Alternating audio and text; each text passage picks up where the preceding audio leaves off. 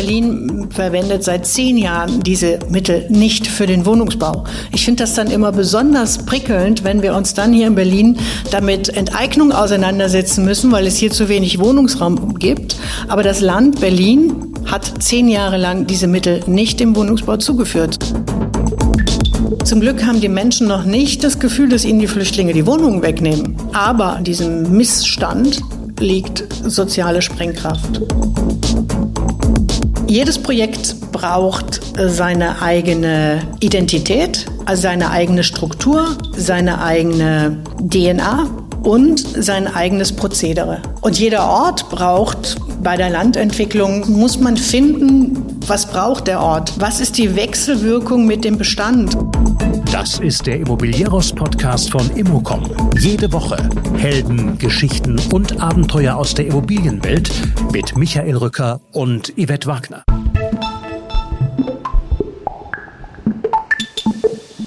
Wir versuchen in der Projektentwicklung neue Maßstäbe zu setzen.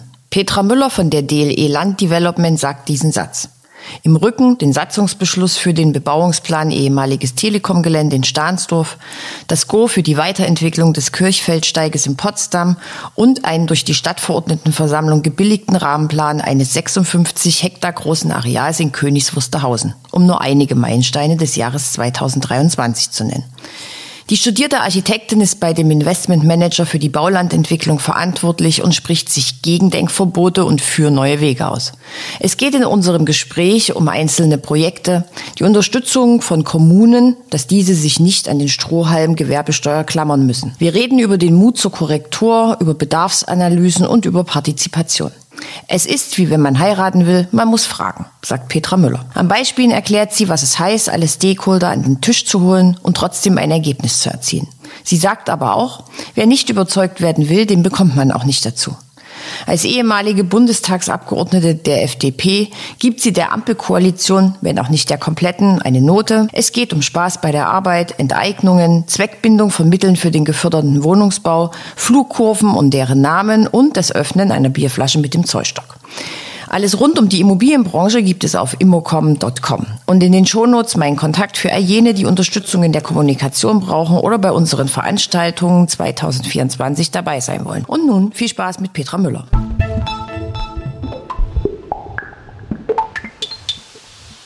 Herzlich willkommen im Immobiliäres Podcast Petra Müller von der DLE Land Development.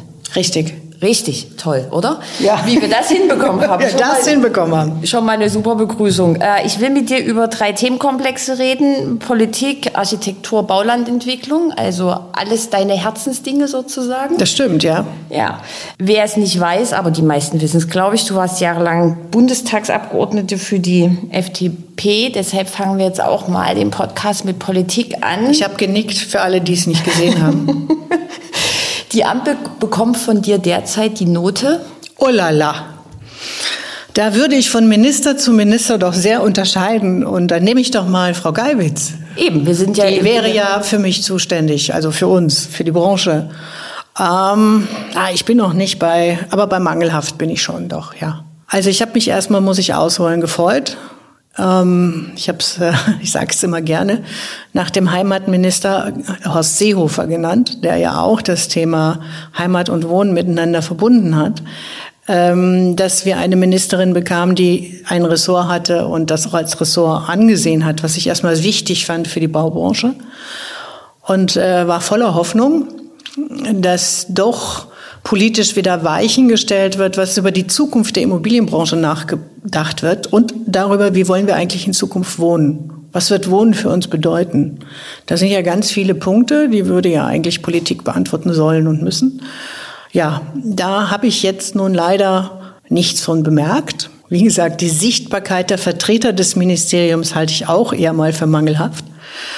Ähm, ich habe Frau Geiwitz schon drei oder viermal getroffen, aber sie sucht nicht die Nähe. So würde ich das mal ausdrücken. Und ja, ihre 400.000 Wohnungen haben sich erstens überlebt. Es sind jetzt 700.000 Wohnungen, die wir brauchen.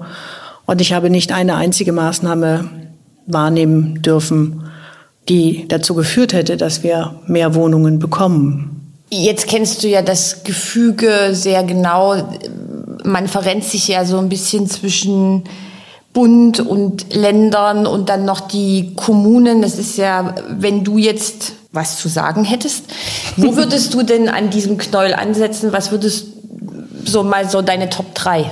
Ja, ich wollte gerade sagen, das ist nicht ganz so einfach. Ich glaube, ähm, dass wir unterschiedliche Problemstellungen in unterschiedlichen Ebenen haben.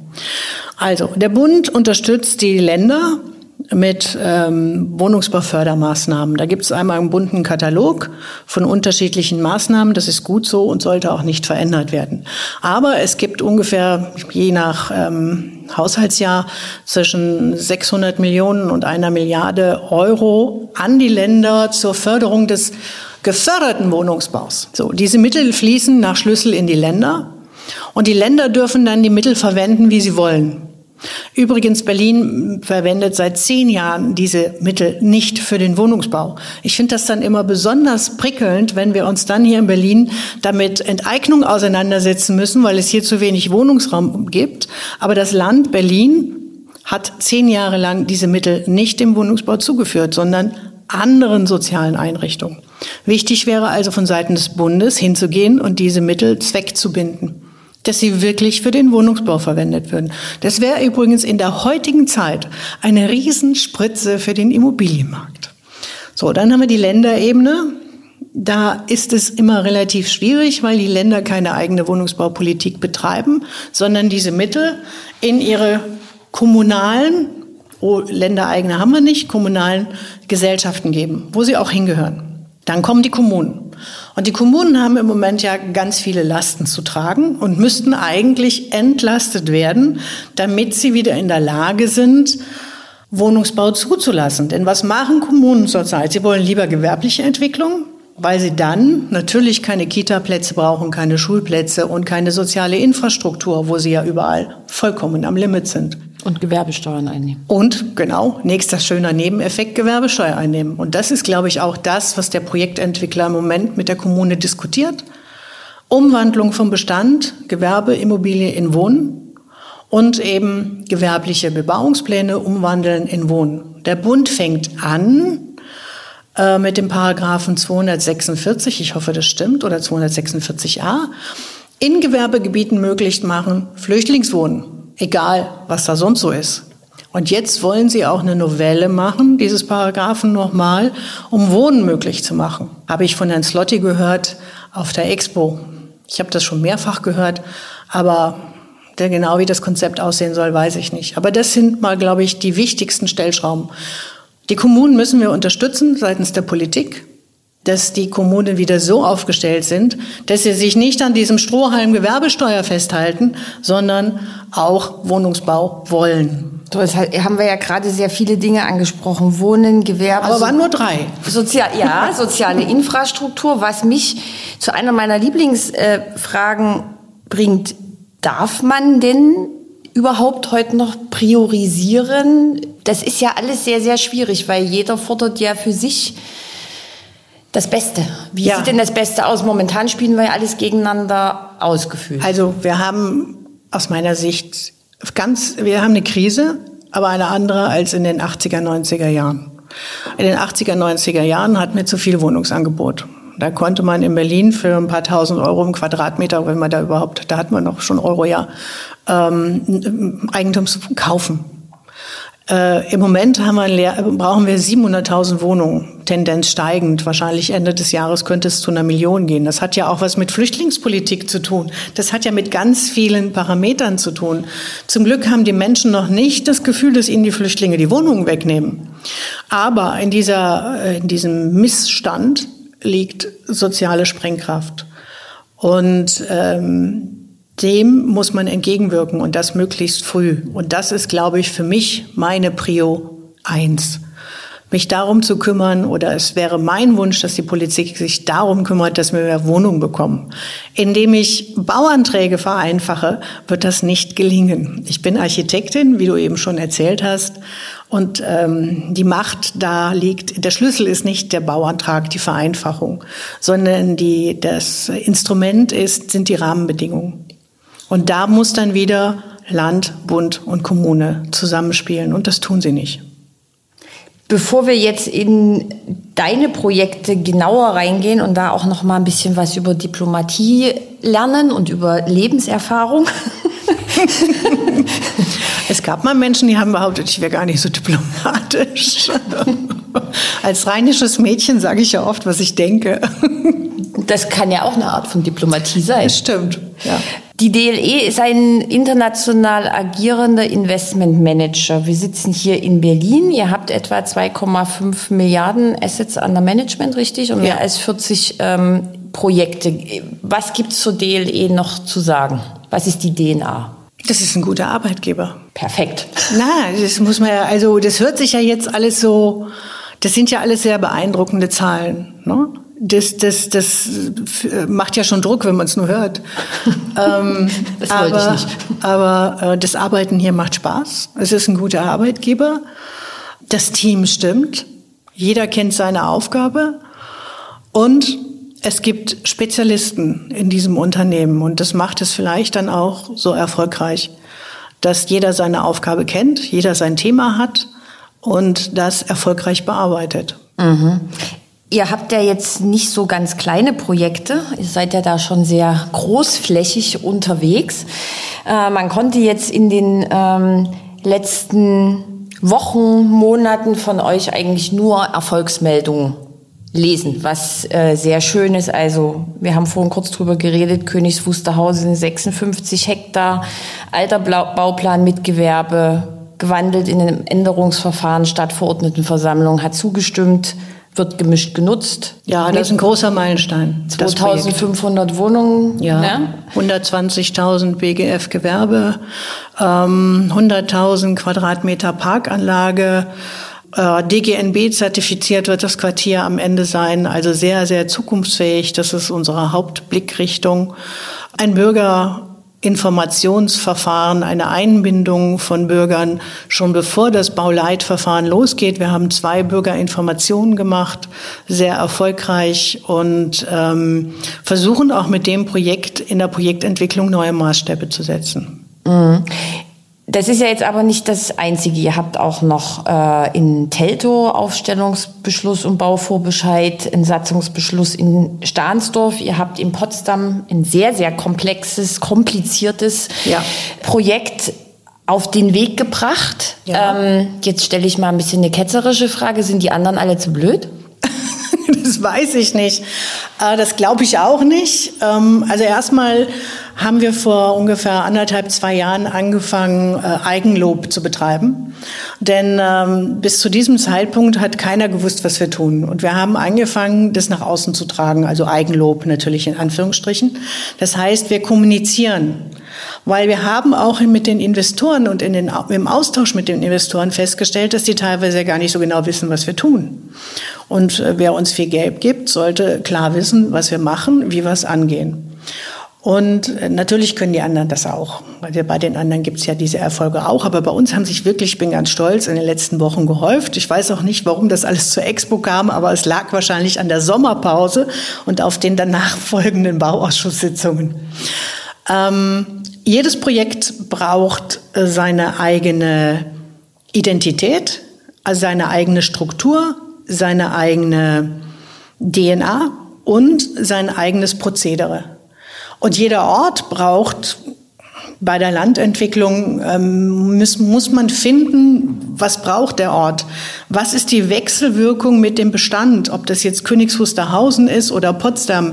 Das Kirchsteigfeld, ist jetzt ein ganz anderes Beispiel, ist eine Entwicklung, ich glaube schon über 20, wenn nicht noch älter, ähm, und war immer eine Brache.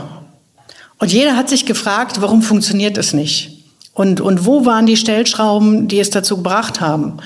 Ganz sicher, weil die Vorstellung war, auf diesem Gelände Ministerien anzusiedeln. Also dadurch eine hohe Gewerbequote. Das Kirchsteigfeld hat sich aber in den letzten 20 Jahren entwickelt und Potsdam auch. Und die Ministerien sind mittlerweile alle da und Bundesministerien sind keine gekommen. Also waren die Flächen frei. Und dann gab es natürlich die Lärmentwicklung, nicht nur an der Autobahn, sondern auch an der Ricarda Hochstraße. Das heißt, die Ansprüche an das Quartier, das wir jetzt gemeinsam in den Workshops mit der Verwaltung, wir haben ja drei oder vier Workshops mit der Stadtverwaltung Potsdam gemacht zu unterschiedlichen Themen. Gewerbe, Wohnen, Lärm, Baurecht. In großen Runden. Das war für mich ein, ein besonderes Erlebnis, weil man direkt in den Austausch mit allen am Tisch, an einem Tisch das hat natürlich sehr viel Vorbereitung gebraucht und, und eine hohe äh, Flexibilität in Terminen, aber auch man konnte gut spüren die Bereitschaft der Mitarbeiter voranzukommen und endlich dieses dieses 30 Jahre schlafende Dornröschen jetzt äh, wach zu küssen. Und da hatte es ganz viel damit zu tun, dass die Gewerbequote sich ändern musste und dass wir in dieses Gebiet, das ja ein reines Wohngebiet ist, mehr Wohnen bringen mussten, aber mit den beiden Lärmquellen umgehen. Das heißt, wir haben jetzt zur Ricarda Hochstraße auch eine Fassade von Gebäuden und nach innen gerichtete Pocket Parks. Die innen von der anderen Seite genau das gleiche zur Autobahn. Die ruhige Fläche ist zwischen diesen beiden Baukomponenten. Und in der Mitte führen wir auch nicht mehr den Verkehr durch, sondern vorne oder hinten. Und in der Mitte gibt's nur noch eine Straße, die für, sage ich mal, Anwohnerfahren, notwendiges Anwohnerfahren ist. Und ansonsten ist alles ruhig in der Mitte. Also das Konzept, obwohl wir die Struktur der Gebäude gar nicht verändert haben, die Baumasse haben wir gelassen, sondern wir haben die Funktionen verändert und eben die Ausrichtung nach innen. Und wie flexibel sind denn Verwaltungen, wenn, wenn du in solche Gespräche gehst? Das sind ja jetzt auch sehr unterschiedliche Städte und Kommunen, sind, sind die flexibel? Haben die einen schlechteren Ruf? Also ich finde, erstmal ist keine Verwaltung, hat einen schlechten Ruf verdient. Ja, ich glaube, man muss immer die richtige Kommunikationsebene finden ähm, und, und sein Anliegen vortragen. Und mir ist es noch nie passiert, dass mich einer abgewiesen hätte, wenn ich gesagt habe, wir machen, versuchen jetzt hier seit drei, also jetzt nicht Potsdam, nicht, nicht das gleiche Beispiel, versuchen seit drei Jahren das gewerblich zu entwickeln und es funktioniert nicht. Und es funktioniert nicht, weil erstens, zweitens, drittens. Jetzt müssen wir uns überlegen, was wir wollen. Eine Brache oder wollen wir gemeinsam ein Projekt? Und dann müssen die richtigen Gesprächspartner an den Tisch. Aber es hat sich noch nie jemand wirklich verweigert. Also das ist mir bis jetzt noch nicht passiert. Das ist ja so, wie wenn man jemanden heiraten will. Man muss ihn fragen. Ne? Ich will aber jetzt nicht jede Kommune heiraten. So weit wollte ich nicht gehen. Aber man muss wirklich den Mut aufbringen. Es ist ja auch ein Prozess innerhalb des Unternehmens zu sagen, den Weg, den wir bis jetzt gegangen sind, den müssen wir korrigieren weil die Zeit sich verändert hat. Drei Jahre sind in der heutigen Zeit unendlich viel. Die Branche verändert sich. Wir hatten Corona, das Thema Gewerbe, Homeoffice, äh, Bürogebäude, das hat sich alles so gravierend verändert. Da muss man halt mal sich hinstellen und sagen, so, jetzt drücken wir mal den Reset-Knopf und schauen mal, was haben wir da und was könnten wir jetzt besser machen. Und das brauchen große Projekte auch dass man zwischendurch sich hinstellt und sich fragt, gehen wir noch den richtigen Weg? Mhm. Wie, wie viel Diplomatie, wir hatten es vorhin schon. Braucht man da, also muss man da sehr vorsichtig sein? Kann, kann man da ganz klar und, und offen reden? Also mein Naturell ist nicht Vorsicht. Ja, also Vorsicht ist nicht mein zweiter Vorname. Ähm, ich bin immer sehr offen. Ich sagte ja schon, ich bin ein rheinisches Mädchen und ähm, ich trage das Herz auf der Zunge und sage, was ich denke. Und auch da habe ich bis jetzt noch nicht das Gefühl gehabt, dass da jemand nicht mit umgehen konnte. Sondern ich versuche, die Dinge auf den Punkt zu bringen, weil damit gebe ich dem Gegenüber ja auch die Chance, sich zu positionieren und mir zu antworten.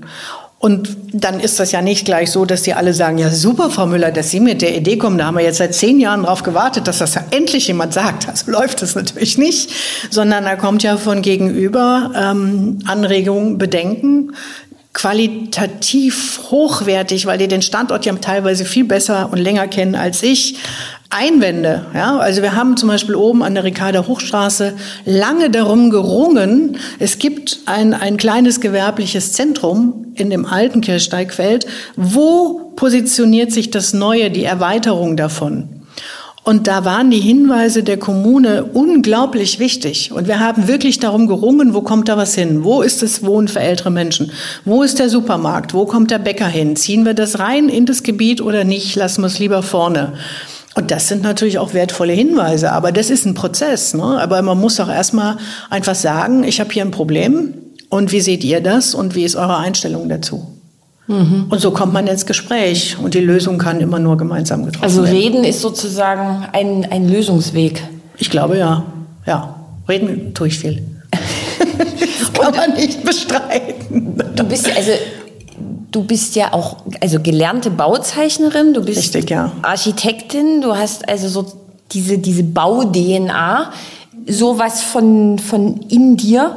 Ähm, ist das vielleicht auch bei so insgesamt betrachtet ein Problem, dass äh, zu viele Nichtfachleute da auch in den letzten Jahren unterwegs waren?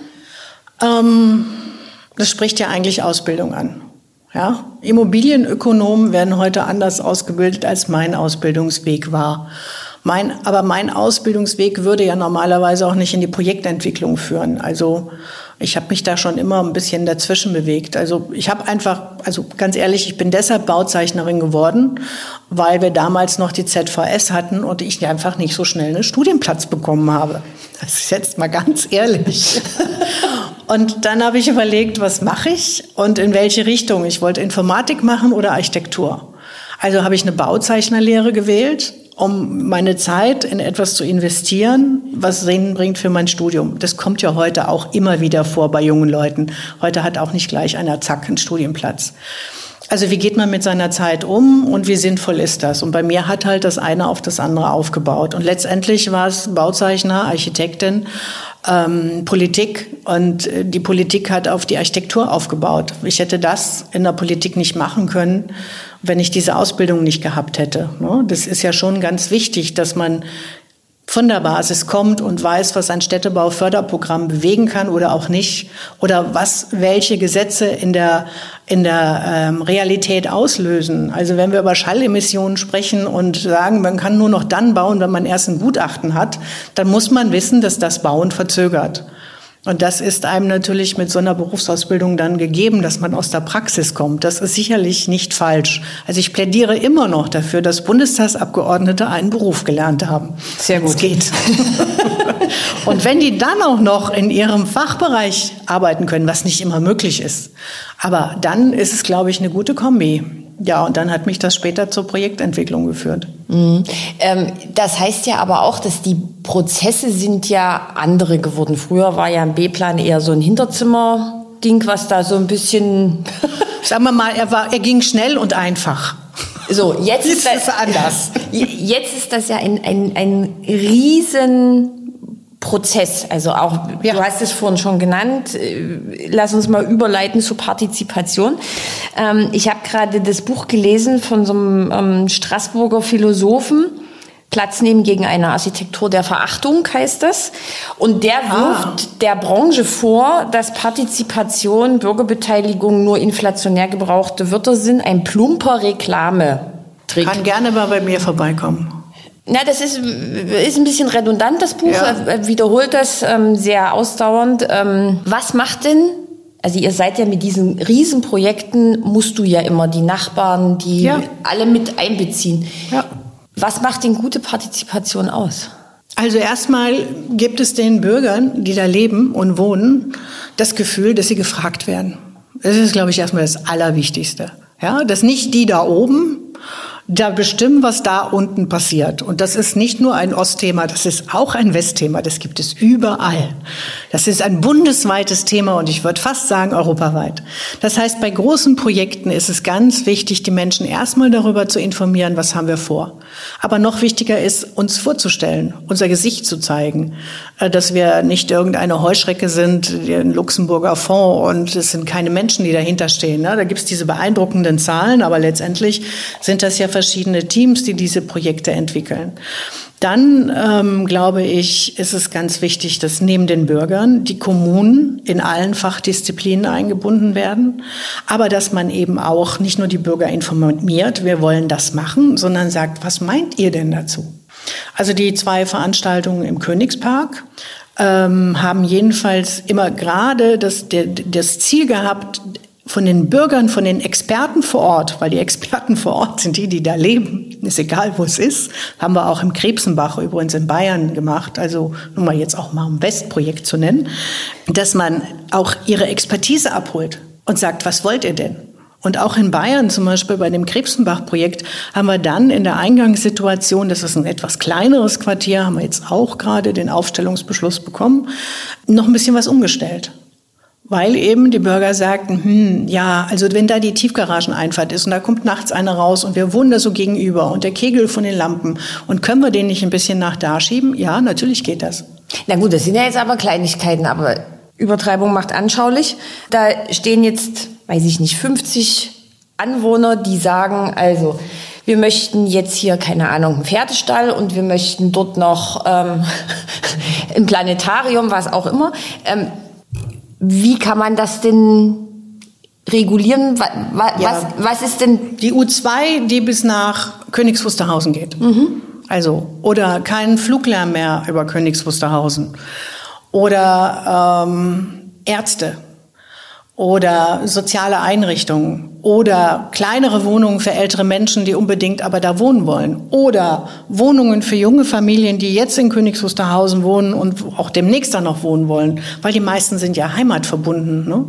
So, und da gibt's eben diese unterschiedlichen Wünsche. Also bei der U7-Verlängerung kann ich wenig helfen. Äh, Das nehmen wir dann auch zur Kenntnis und versuchen das auch zu diskutieren. Das heißt, alles, was angebracht wird, egal welcher Wunsch, wird dokumentiert und wird beantwortet. So, also bei der U-Bahn kann ich jetzt wenig helfen. Beim Fluglärm haben wir versucht, uns zu kümmern. Also es gibt da gerade äh, mit den Flugkurven in Schönefeld, ähm, ich weiß jetzt nicht mehr, Hoffmann-Kurve heißt die, glaube ich. Oh Gott. Ja, äh, und, und solche Namen. Dinge. Ja, ja, die Flugkurven haben Namen und dann gibt's Fluggesellschaften, die fliegen die und Fluggesellschaften, die fliegen die nicht. Ja, warum? Weil sie damit Benzin sparen. Also da kann ich auch nicht viel helfen. Aber wobei können wir helfen? Wenn Bürger Angst haben, dass sie keine Arzttermine bekommen, wenn irgendwann in zehn Jahren 2500 mehr Wohnungen sind. Also haben wir ein Gutachten machen lassen von Bulwingesa zum Thema ärztliche Versorgung in Königs Wusterhausen und Umland. Um mal festzustellen, was fehlt. Was fehlt wirklich? Es ist ja manchmal auch ein emotionales Gefühl.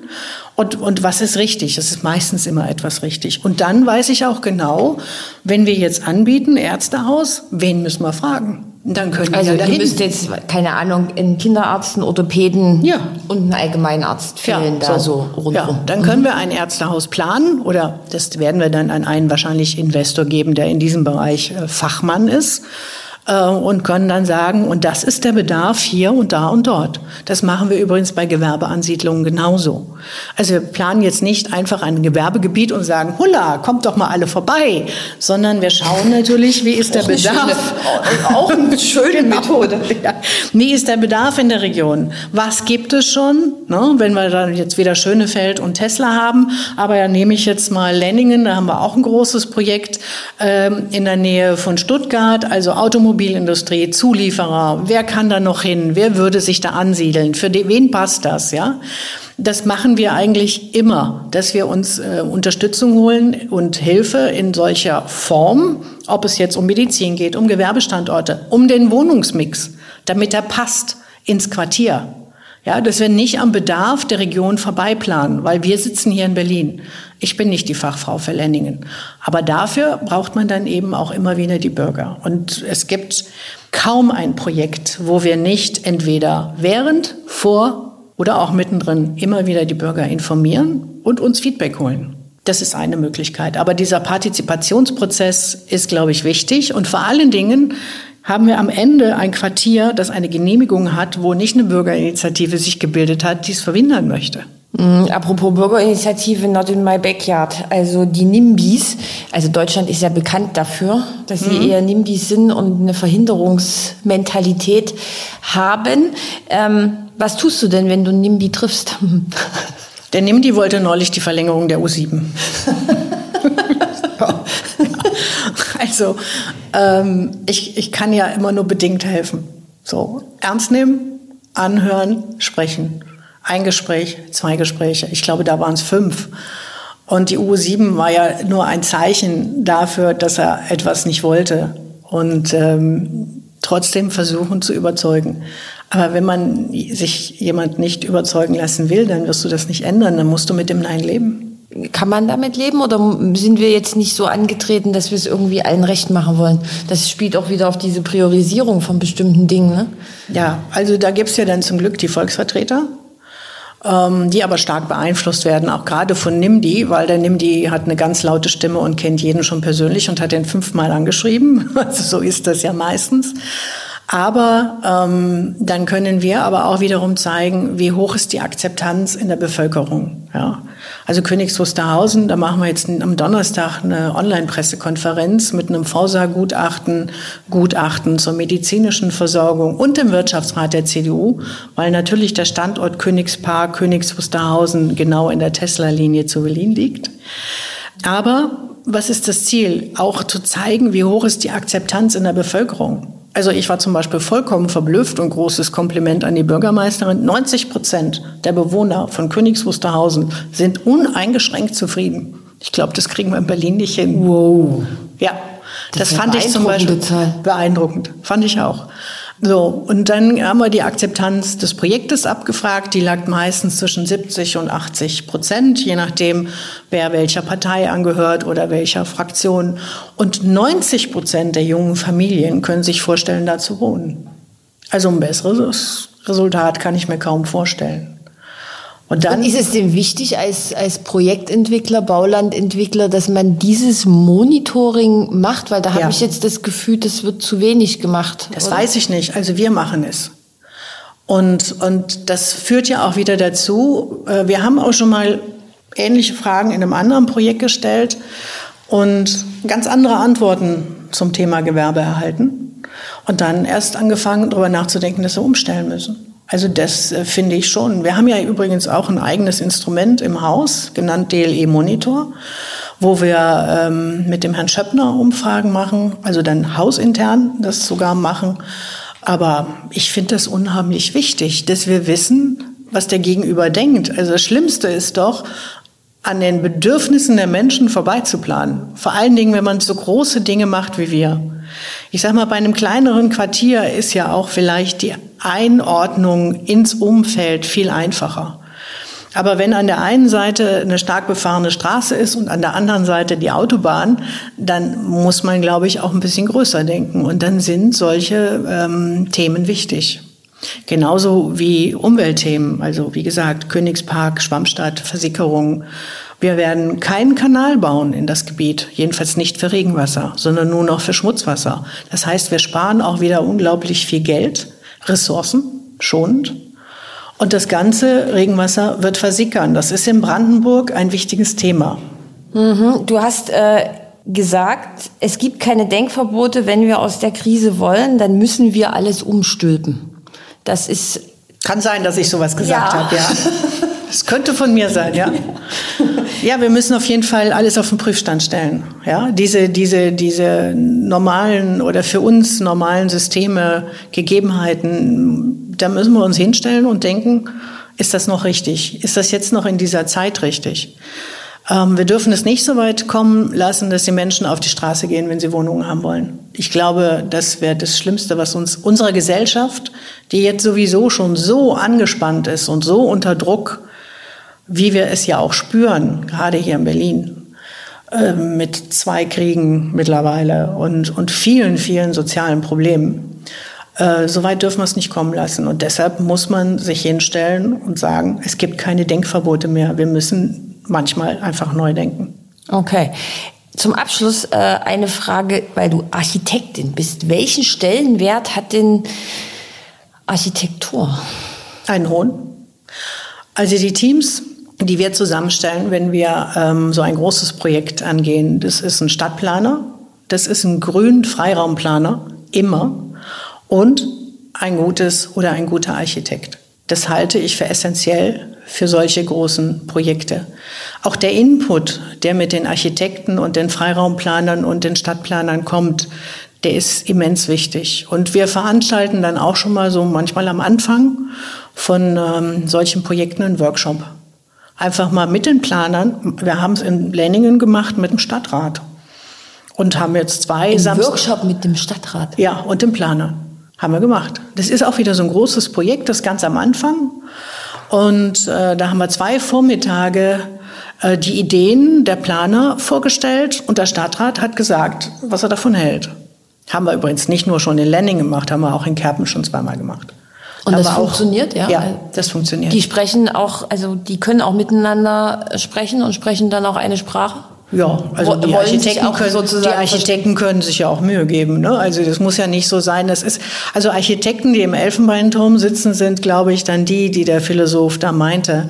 Davon gibt's aber nicht mehr so viele, sondern ich glaube, Architekten sind sehr handfeste Menschen, die viele Disziplinen beim Bauen unter einen Hut bringen und ähm, wenn sie normalerweise, so wie ich ausgebildet sind, dann auch noch Bauleitung machen können, dann müssen die eigentlich mit jedem komplizieren können.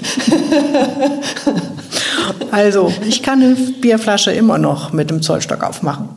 Sehr gut. So richtig auf der Baustelle selbst? Ja, so habe ich das früher gemacht, ja.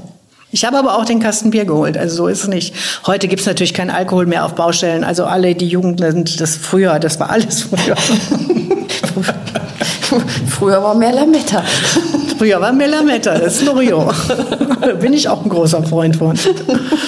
Aber ja, das war so auf einer Baustelle. Da gab es schon irgendwann am Nachmittag ein Bierchen. Ja, das ist heute nicht mehr.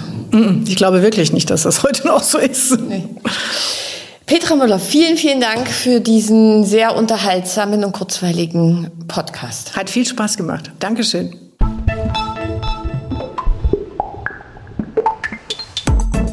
Das war der Immobilieros Podcast. Alle Folgen finden Sie unter www.immobilieros.de und überall dort, wo man Podcasts hören kann. Aktuelle News aus der Immobilienbranche gibt es unter www.immocom.com.